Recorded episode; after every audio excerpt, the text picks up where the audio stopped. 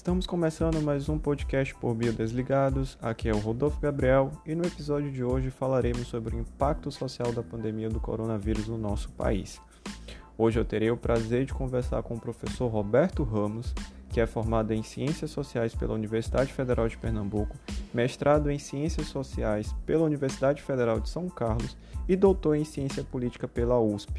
Atualmente, ele é professor titular de Ciência Política na Universidade Federal de Roraima e desde já eu agradeço muito por você ter disponibilizado o seu tempo para conversar com a gente, professor Roberto, e tratar um pouco sobre o panorama social do nosso país, principalmente nesse momento de pandemia, de pandemia por conta do coronavírus. Por favor, fique à vontade para fazer sua apresentação inicial.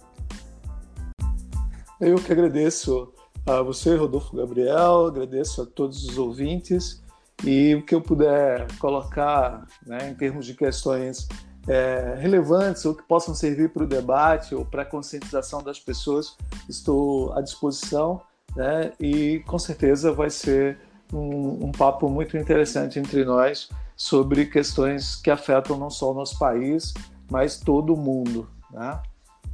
É isso.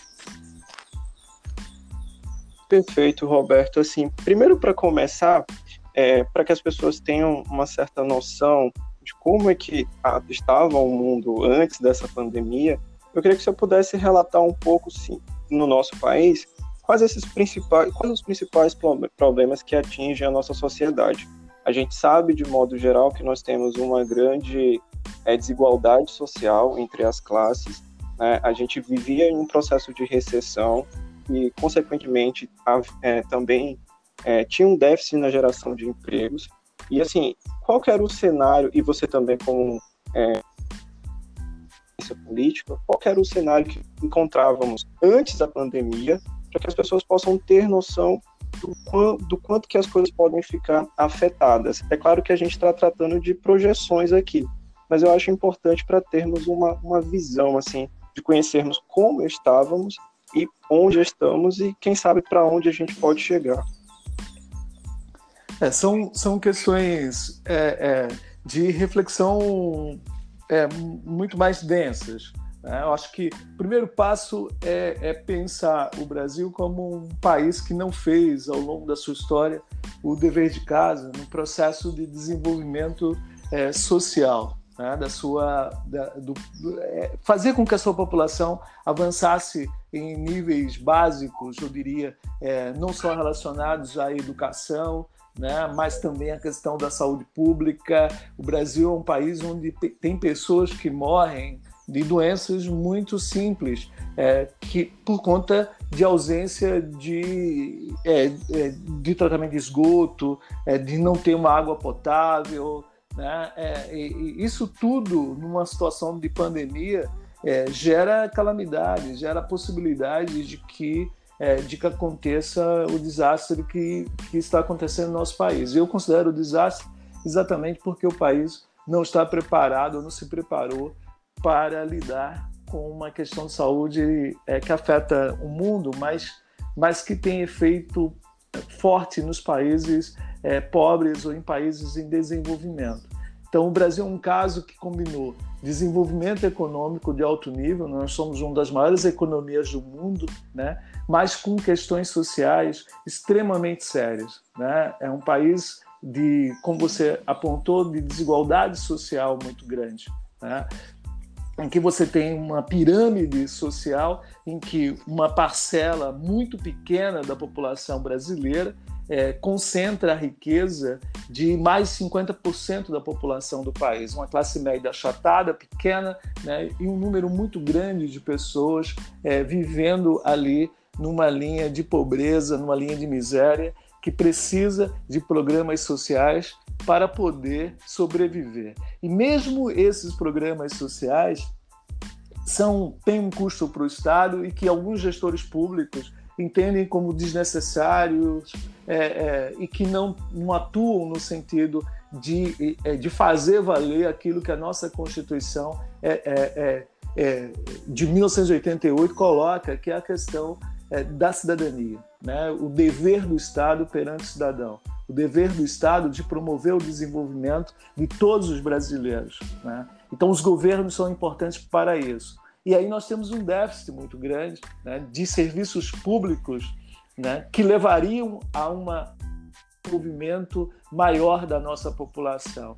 E aí, quando se chega a uma situação de pandemia, isso com certeza gera um caos. Os governos estão tentando, é, os governos estaduais, municipais, desenvolverem políticas públicas é, para minimizar aquilo que pode ser um grande desastre. Já está sendo um grande desastre no nosso país, né? mas que pode se tornar ainda mais, porque é, temos essa população carente é, que não, numa situação de pandemia, numa situação é, de um vírus que transmite de pessoa para pessoa, pode gerar a morte de uma série de coisas.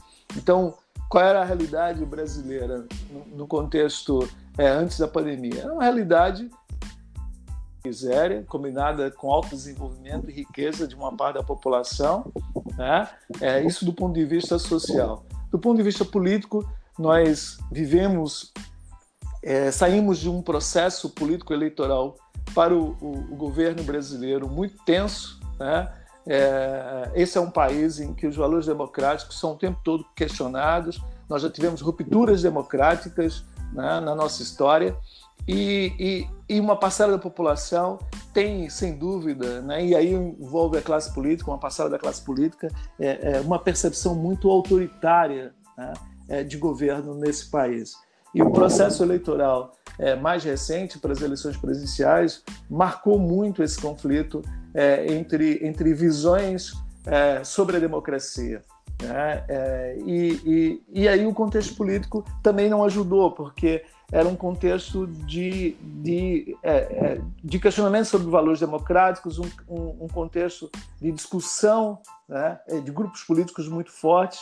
E, no, e infelizmente, esse, esse processo de palanque que, que, que continuou existindo pós-eleições, que foi estimulada pelo governo, né, com medidas é, é, menos transparentes, é, chegaram a, a, a, a chegou a, ter um peso no próprio processo de pandemia. Né? O, o, o, o Brasil talvez seja o único país do mundo vivendo esse processo é, de, de crise na saúde que nós estamos passando, é, que tornou o vírus uma coisa ideologizada. Né? É, a, as discussões de, de solução ou de minimização do problema é, é, é, mais, está mais no campo político do que no campo de políticas públicas né, dirigidas por técnicos habilitados para tentar minimizar o nosso problema. Então, o nosso cenário ele se agravou nesse sentido. Nós, tínhamos, é, é, nós tivemos uma, uma discussão política, uma crise política que é normal numa democracia, mas que ganhou um contorno de conflito maior, né? É, numa, num contexto de presidencialismo de colisão em que o presidente não tem. É, é, é isso é apoiado por 25, 30% da, da população, né? que ganha em popularidade de forma crescente que tem conflitos com os governadores né, sobre ações de políticas públicas para a solução da, da, da questão do, do, do, vírus, da pandemia. Então, o Brasil vive um momento muito difícil nesse sentido. Né? Assim, uma, uma situação de pobreza de uma parcela da população que precisa ser assistida, seja do ponto de vista econômico, seja do ponto de vista de saúde pública, e gestores públicos que, num processo democrático, tornaram é, é, os conflitos que seriam naturais de uma democracia algo muitas vezes intransponível é, na discussão ou na solução de problemas que devem ser imediatos para minimizar é, a situação do, é, do, do vírus no nosso país. É, a gente percebe, com isso que você acabou de mencionar, professor, é que é, os outros países adotaram essas medidas sanitárias conforme as recomendações da OMS e que houve um respeito por grande parte da população, se não por toda a população. É, e a gente percebe que isso aqui no Brasil não vem acontecendo e tem todo esse lado de influência política, como você colocou, né? O vírus passou a ser algo ideológico. Então, quem apoia determinada pessoa é contra ou a favor do isolamento e não percebe e a situação é bem mais grave. É, então a gente, cada dia que passa, a gente vê pessoas próximas, amigos, familiares, é, tendo a contaminação ou até mesmo indo a óbito, porque é, e é muito triste relatar isso por ver pessoas de dentro da sua casa ou dentro da família que caem nessa crendice é, ideológica e acaba contaminando e gerando toda essa complicação. Mas aí, voltando a, a, ao que eu estava falando inicialmente, a gente no começo não adotou as principais medidas que foram é, tomadas aqui, né, que seria o isolamento social, funcionava, funcionasse apenas os serviços essenciais, e aí a gente via que toda semana é, aumentava o número de serviços essenciais e isso diminuía a quantidade de pessoas dentro de casa. E hoje eu percebo, por conta desse cenário econômico que tanto é mencionado, é que tem uma certa é, pressa em retornar, em retornar às atividades por mais que é, se diga que está suspensa, mas eu percebo que muita parte do comércio, por exemplo, aqui na cidade que eu moro, que eu já mencionei, que é Urbano Santos, no estado do Maranhão, está funcionando. E aí isso só aumenta a propagação do vírus. E eu percebo também, posso estar errado, é que há essa pressa por parte dos gestores, dos governadores, e que isso eu acho que pode no futuro, a curto prazo, duas semanas, gerar um, um, um, um tumulto muito grande na área da saúde. Como é que o senhor vê isso? Como é que está a situação no seu estado, na região amazônica, que o senhor está mais presente? É, há uma, uma, uma questão importante né, que você é, colocou assim nessa, né, no papel do gestor. Né? É, o, o Brasil é um país presidencialista.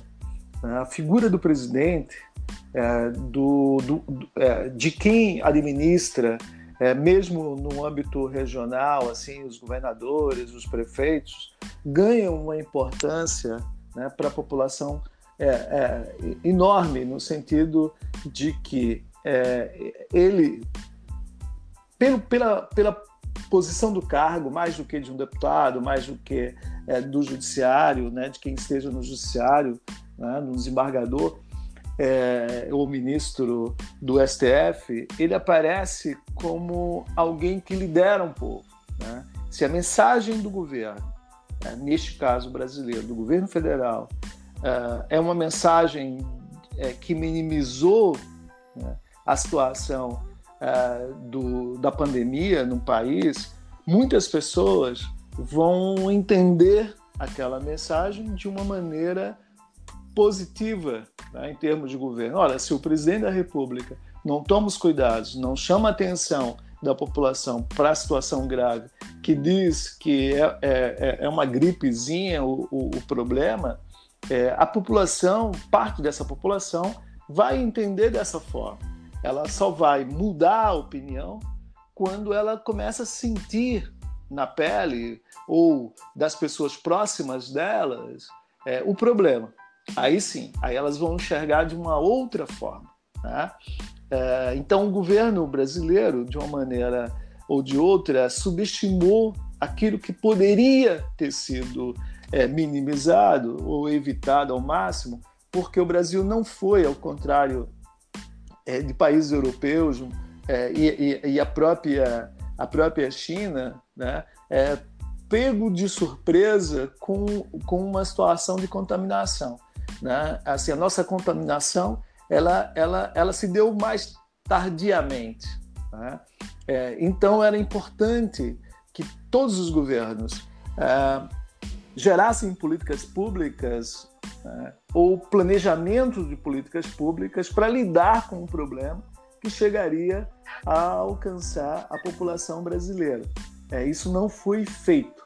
Né? É, o, o, o, é, no, na forma popular né, é que se, se coloca no Brasil é muito a ideia de que uh, o problema é, a gente só busca a solução depois que o problema se instala. Né? Uh, Para governos eficientes, não deveria ser assim. Né? Para quem gera crises, é, ou, ou quem sabe gerenciar crises, é preciso se antecipar. O governo brasileiro como os governos é, é, estaduais, de alguma forma, não fizeram isso. É, e, e, a Amazônia tem sido um problema. É um problema por conta da, das questões já colocadas, né, de que nós estamos uma, numa região, por exemplo, a taxa de saneamento é, é, na, no norte brasileiro, na Amazônia brasileira, é muito baixa em relação a, a, a outras, outras regiões do país. Né?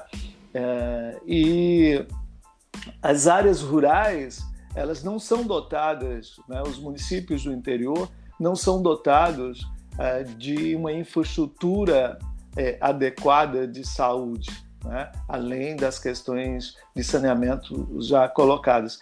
É, é, é, quando se precisa de um tratamento médico, se vai buscar na capital. Né? Essas áreas começam a ser afetadas né, pelo vírus, ah, não se tem como resolver, porque aí entram outras questões associadas à comunicação, a transporte, né? são, são local, é, localidades, muitas delas de difícil acesso, né? então torna o problema muito mais, mais grave. Né? É, e que vai ampliar isso nas áreas urbanas sobrecarregadas, né? com, com um contexto é, de urbanização é, precário, né? porque também não se fez planejamento urbano nesse, nesse, nesse país, nas metrópoles brasileiras. Então, a, a, a, região norte ela sofre bastante com isso. Além da, de que grande parte das fronteiras do nosso país né, é, está no contorno da Amazônia. Né, e, e muitos desses países também têm seus problemas. Né, é, e que parte dessa população busca os cuidados do Brasil, busca os cuidados no Brasil, né, é, em razão de serem países menos desenvolvidos. É, e no caso de pandemia, podem inclusive contaminar os seus, seus conterrâneos é, a partir dessa, desse contato direto com, com o Brasil. Então, é, Rodolfo Gabriel, a gente vive um momento bastante difícil no nosso país e a região norte é, tem, tem tido problemas muito, muito fortes. Né? Basta você olhar no mapa dos, é, dos estados com, com o maior número né, de Covid, a situação mais calamitosa, é, você tem aí é, o, o, estado do Pará, o estado do Amazonas, o estado do Amapá, né, é, e em quarto lugar o estado de Roraima, na Amazônia, né, é, mas já ganhando proporção é, é, é, por conta disso, né? Desses, dessa ausência de atitudes de governo né? e também de, um, de uma maior compreensão da população. Né? A população, a gente não pode só ocupar o governo né, é, dessas questões todas, é preciso que as pessoas tomem essa, essa consciência. Né? Os meios de comunicação têm feito essa parte, né? é, mas as pessoas também precisam é, entender isso. Talvez se tivéssemos um número é, maior né, é, de educação espalhada pelo nosso país, isso ajudaria. Exato, professor Roberto. É, a ideia desse podcast é isso, né? É repassar uma informação para as pessoas de uma forma é, simples, objetiva, que todo mundo possa ter acesso, justamente por percebermos que há esse, esse problema, né? As pessoas, elas, é, de fato, elas, às vezes, eu não sei, mas elas se desligam do mundo, acho que na, na tentativa de evitar os conflitos ou os problemas, mas na situação em que nós estamos hoje, a gente tem que ter esses cuidados que são todos ditos todos os dias na televisão, você liga e vê isso na internet, porque nós estamos em, em, um momento de crise, né? E aqui no Brasil nós temos a crise sanitária, temos a crise política e tem uma outra crise econômica, né? Como você já mencionou muito bem. E o que é interessante é, por exemplo, essas medidas que a gente via falando, ah, no Maranhão, São Luís adotou um lockdown durante alguns dias. E aí, parte das pessoas que ficariam em casa em São Luís, é, resolveram sair da ilha antes do lockdown e foram para o interior. E isso agravou muito a nossa situação aqui na zona. É, porque essas pessoas já vieram contaminadas e a gente sabe que pelo menos 30% das pessoas que se contaminam pelo Covid, elas são assintomáticas, então elas não percebem nada. e acabam transmitindo para os seus familiares. Né? E, e aí, hoje, São Luís, o governo do Maranhão, ele já está se reestruturando para voltar às atividades a partir de amanhã, segunda-feira, e tem uma expectativa de que as aulas elas irão retornar no dia 14 de junho. Eu acho muito precipitado, porque se nós formos olhar os números, é, os casos só aumentam, assim como também os números de óbito. Então, você gerar esse, esse, esse, esse movimento de retornar os alunos, seja no primeiro momento para as instituições de ensino superior e posteriormente para as escolas, eu acho muito cedo ainda, porque a taxa de propagação é muito alta e esse não tem como você evitar ali. Eu imagino você como professor universitário deva ver seus alunos que eles gostam de se abraçar, sentar juntos, conversar, ir ou voltar da faculdade juntos, né? Ter esse contato social que nós estamos acostumados. Então, é, se os números de casos aumentam todos os dias e, consequentemente, o número de óbitos também, e aqui a realidade do Maranhão é que os números de casos estão aumentando agora no interior, eu acho que não só aqui, em, em geral, no país todo está acontecendo isso, acho, na minha opinião, muito precipitado retornar. Mas é como eu falei, se tem essa necessidade, né? não houve um planejamento inicial, apesar de ter informações de que o Brasil foi um dos primeiros países a avisar né, a OMS que isso poderia virar uma pandemia, ainda acho que por meados de final de fevereiro, é, perdão, final de janeiro, início de fevereiro, e agora tem essa ânsia de querermos voltar à vida normal que pelo menos até o desenvolvimento da vacina e a estabilização da imunidade na população, eu acho que isso não vai, essa vida normal, aquilo que nós estávamos acostumados, vai ser alterado durante bastante tempo. Outra coisa muito interessante, é, que o senhor, o senhor falou, que é a relação da, do saneamento básico, né, que é um dos problemas que nós temos aqui no nosso país e, e agrava muito. E nesse atual cenário é que a gente percebe é, muitas pessoas às vezes passam despercebidos com relação a esse problema. Eu olhei outro dia um, um, uma estatística, um dado que falava que no estado do Amazonas cerca de 60% da população não tem acesso à água. E assim, é, é, muita coisa, é muita gente em um estado que é riquíssimo, né? Você tem rios enormes ali que poderiam estabelecer políticas para abastecimento da população. Ei, é, esse acesso com relação a tudo isso só para acrescentar, se me permite, assim, o, o, acesso à água é água tratável, né? Água tratada. Isso. Né? É, esse, esse é um ponto. As pessoas, de fato, não hum. têm o acesso. Né? E aí causam doenças básicas. É. Né? É, o, o, eu, eu, até entendo, por exemplo, eu moro numa cidade muito pequena e eu sei que a implantação de saneamento de esgoto aqui na cidade é muito complicado. É, os custos, a, a, manutenção, o deslocamento e o tratamento se torna inviável financeiramente falando para o município ou para a companhia que se estabelece aqui. Mas eu acredito que o acesso à água tratada é, poderia se investir cada vez mais, porque é algo extremamente necessário né, para a sobrevivência de todo mundo. E outra coisa também é que nós temos aqui grandes centros, né? onde nós temos as comunidades, você tem muita gente morando ali, e até mesmo aqui os meus vizinhos é, moram quatro, cinco, seis pessoas em uma casa que tem dois cômodos, e, e, isso gera toda essa situação, porque se tem alguém doente ali, não, não tem como você isolar aquela pessoa, não dá para sair todo mundo de casa, não tem para onde ir. Então a gente tem todos esses, esses problemas, e a gente percebe que no meio de tudo isso, ainda tem todo esse conflito político que o senhor acabou de mencionar, e fica até difícil da gente tentar fazer uma projeção de futuro, né? Como que seria o futuro pós-pandemia? Será que todos esses equipamentos ou esse investimento que está tendo na saúde agora de forma, é, entre aspas, obrigada, é, vai aumentar e aí a gente vai ter mesmo um olhar mais especial para isso, para a educação, porque como a gente mencionou, muito, muitas pessoas não estão respeitando o isolamento social e tem essa a, a, negação à ciência, né?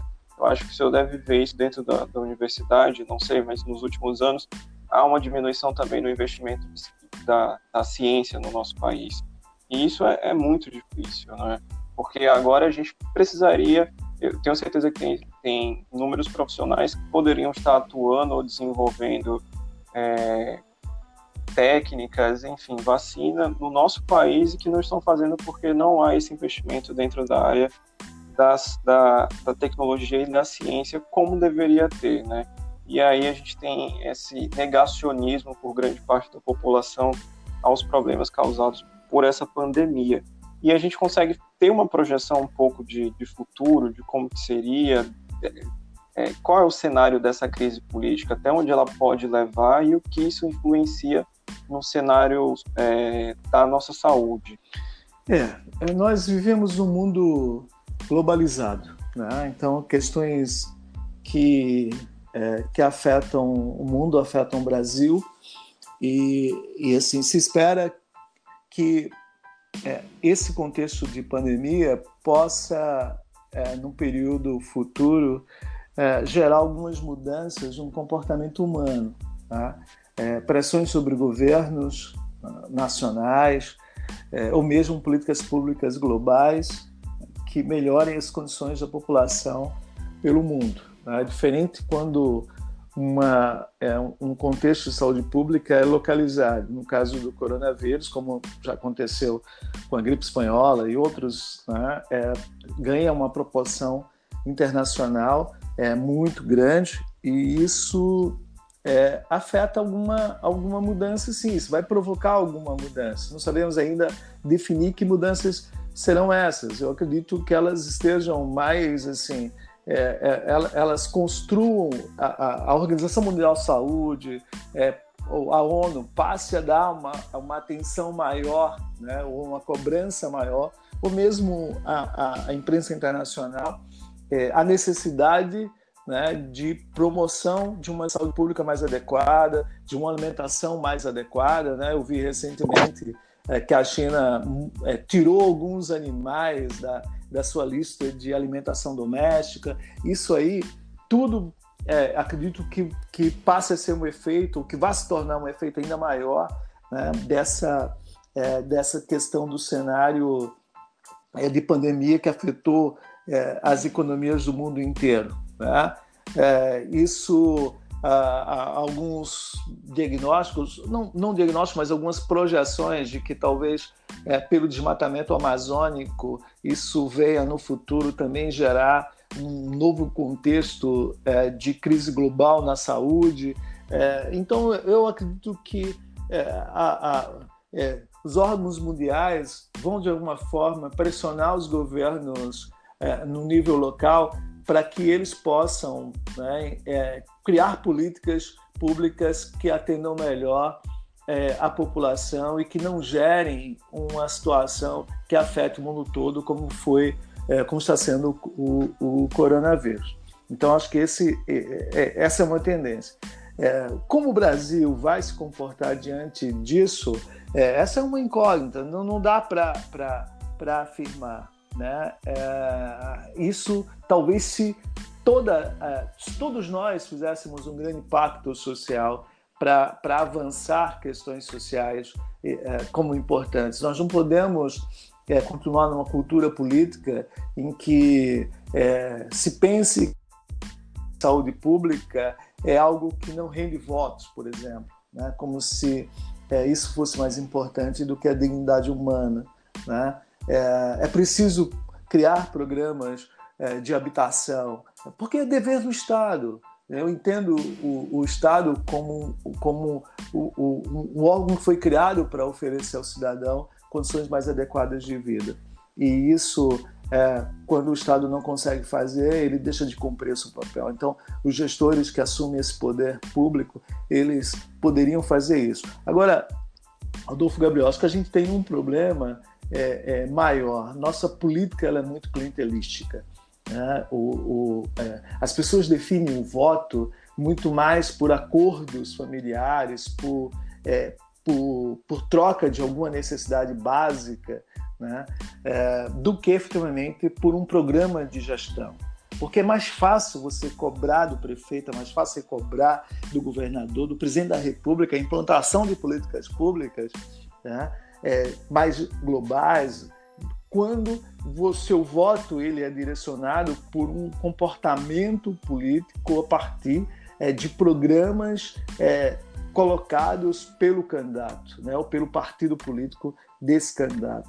Quando isso não fica claro, né, quando, quando o voto ele é, ele é, é, é considerado pelo, pelo eleitor como algo particular, em que ele tem que ser beneficiado disso, o resultado não pode ser diferente, porque quem nós elegemos é, não, ele, não termina não sendo eleito por, pelo compromisso social né, em desenvolver a população. Né? Tudo fica muito particularizado. Então, essa relação que o Brasil estabeleceu ao longo dos anos, isso não é só o, não é só o Brasil, outros países em desenvolvimento também fizeram isso, e países hoje desenvolvidos no passado também fizeram uma forma mais patrimonialista né, é, da coisa pública, de entender a coisa pública pela, pela ótica do privado, é, facilita muito para que a, a, a, as soluções para os problemas nunca sejam mais gerais né, de interesse de toda a sociedade, e sim é, particularizadas. Né? É, então, isso nós precisaríamos mudar. Né? É, é, a gente é, olha muito, né? é comum eu, eu faço trabalhos de, de pesquisas com a população e às vezes as pessoas não entendem que um problema que ela está passando tem a ver com a ausência de políticas públicas. Ela, elas particularizam isso de tal maneira né, que enxergam como se fosse uma, uma necessidade pessoal e que essa necessidade não está interligada né, a outras necessidades, ou necessidades de outras pessoas para que pelo mesmo problema.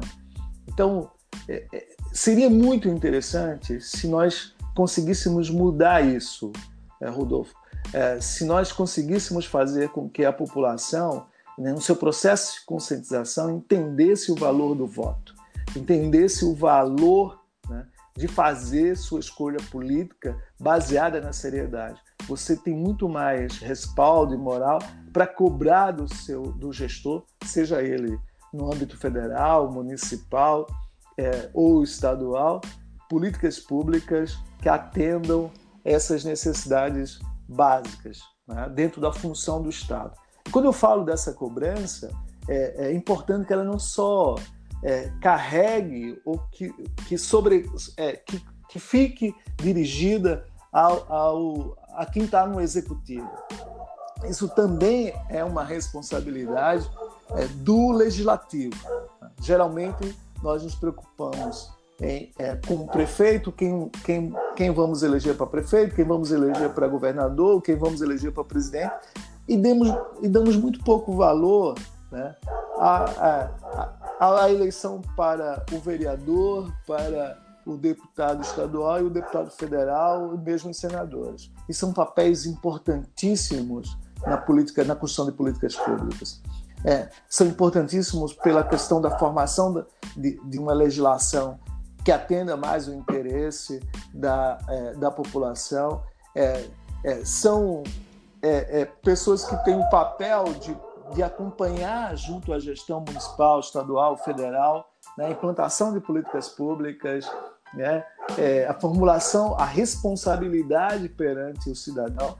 Então, como representantes do povo, né, é, esses atores políticos são importantes demais e a população precisa ter a consciência disso, né, de poder fazer uma escolha com mais seriedade né, é, para a geração de políticas públicas que atendam todas as necessidades. Se você tem um vereador que não se preocupa, ou um prefeito, ou um, um, um deputado estadual, com como vai a saúde do seu município ou do seu ou do seu estado, como como vive a população, qual o nível de escola, se o transporte público está chegando ou não está chegando, é, é, ele não, não é uma pessoa responsável, séria o suficiente para poder é, ser um, um, um, agente público, um agente do Estado. Né? E, e saber, principalmente, que se uma pessoa que se elege comprando votos, ela não tem o menor compromisso né, em atender esses eleitores. E talvez esses eleitores não tenham a autoridade né, é, é, de cobrar desses, é, desses políticos né, políticas públicas que atendam às suas necessidades. Então a gente precisaria romper essa, essa relação clientelística estabelecida em, em, em torno do voto, para que pudéssemos ter uma construção de políticas públicas mais efetivas, né, que gerasse mais qualidade de vida, não só para nós, mas para gerações futuras. Né? É, nós precisamos deixar para essas é, é, é, para os futuros brasileiros uma condição de vida melhor. Né? Então, para isso, nós precisamos fazer o nosso papel. Né? Para isso, a gente precisa ter consciência é, disso, né? É, de compromisso, de avanço, de dedicação, de melhoria sempre.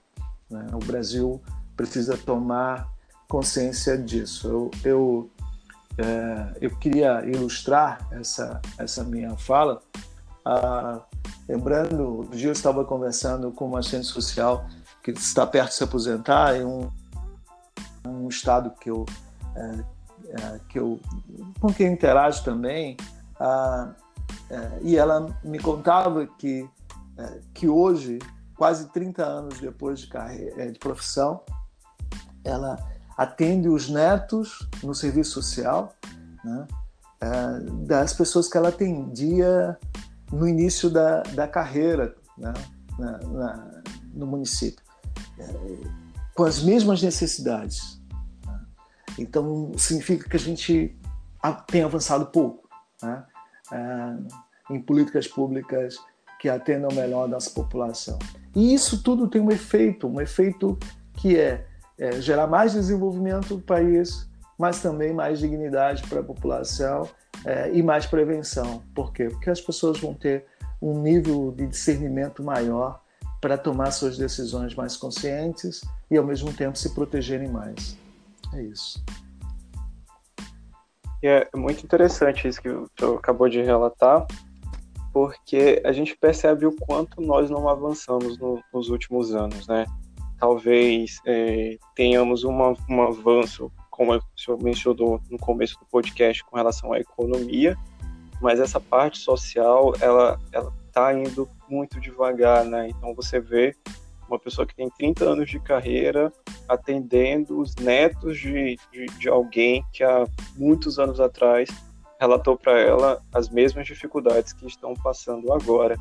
E, e, eu acho que a gente precisa muito investir em educação e acho que a educação é a base de tudo, né? até mesmo para que as pessoas elas tenham uma ciência do que está acontecendo. Então, às vezes eu, eu, eu, fico sem entender, sabe, professor, se, se é determinadas pessoas que não tiveram acesso à educação, elas têm dificuldade para entender a, a, o que nós estamos vivendo agora, mas ao mesmo tempo eu vejo pessoas extremamente instruídas que relatam e demonstram a, a mesma dificuldade acho que muito por conta desse cenário político que o senhor, o senhor já mencionou, né, que cria essas ideologias e que é, é, toma determinadas pessoas ou determinadas ideias como verdade absoluta e não para para refletir e ver o que está acontecendo. Né? Eu repito que ultimamente eu tenho conversado assim e, e, visto que muitas pessoas negam muito o que a ciência e, e a situação atual nos apresenta. E eu, eu fico realmente sem entender o porquê disso. Né? E eu sei que a gente tem muito que fazer, a gente tem muito que avançar aqui no país. E foi muito bom, gostei muito do senhor poder ter, dar essa oportunidade para conversar com a gente. Eu acho que esclareceu muito essa dúvida que muitas pessoas tinham com relação a, a, a, a como nós estamos, né? O que, que de fato acontecia no Brasil. Porque até então eu percebi também que as pessoas, cada um vivia no seu mundo e, e alguma parte, parcela da população era muito alheia ao que estava acontecendo, seja no cenário político, no cenário da educação, no cenário da ciência, e agora a mídia só fala disso, né?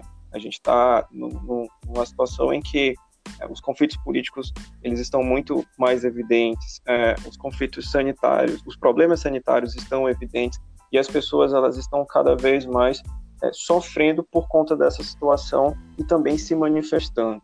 Né? Eu, eu vejo dessa forma.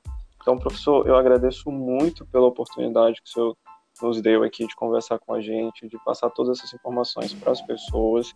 E se o senhor tiver algum complemento para fazer na sua fala, pode ficar à vontade.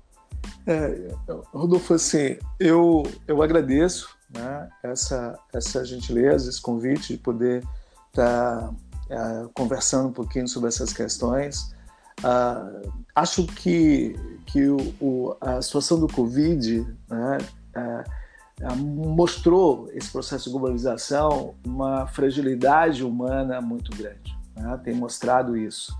Ah, e que numa situação de pandemia tanto ricos quanto pobres é, estão no mesmo barco, né? o barco do ser humano, que independente da sua condição de classe, independente do seu nível de escolaridade, pode é, ser vítima, né? é, alguns mais, e aí sim, aí vai valer essas condições de diferenciação social, né? pela proximidade, pelo contato ali mais direto, pela dificuldade de isolamento, de isolamento, pela luta pela questão alimentar, mas acho que tem algumas outras questões que, é, que o, o contexto da pandemia é, nos faz refletir. E acho até como uma sugestão, é, por exemplo, a questão do, da separação entre fé e discurso. Né? Essa não é uma área minha, ah, mas do ponto de vista da, do conhecimento científico e, e, e, e, social no aspecto mais da formação acadêmica, ah, ah, acho que a, a, o, o, o, Covid, ele, é, é, é, assim, a, a Covid reforçou esse aspecto da necessidade da fé. Muitas pessoas estão buscando, além do tratamento de saúde, né, assim, se agarrar com suas crenças né, para que é, possam superar essa fase de fé, mas também né, é, abrir o espaço para se questionar é, o uso da fé, né, como algumas pessoas, os falsos profetas costumam fazer. Né? É, quantas pessoas se colocam nessa condição, né, dizem para uma série de pessoas que o Salvador que elas acreditam vão curá-las, né, quando a doença está no outro. Né? é, é fácil chegar e dizer isso e tal. Mas quando se tem uma situação é, de um vírus que se transmite de pessoa para pessoa, é, é, esses falsos profetas não se aproximam. Né? É, eles não chegam e, e, e têm esse contato direto. Né? Se recolhem porque é, sabem que, que o discurso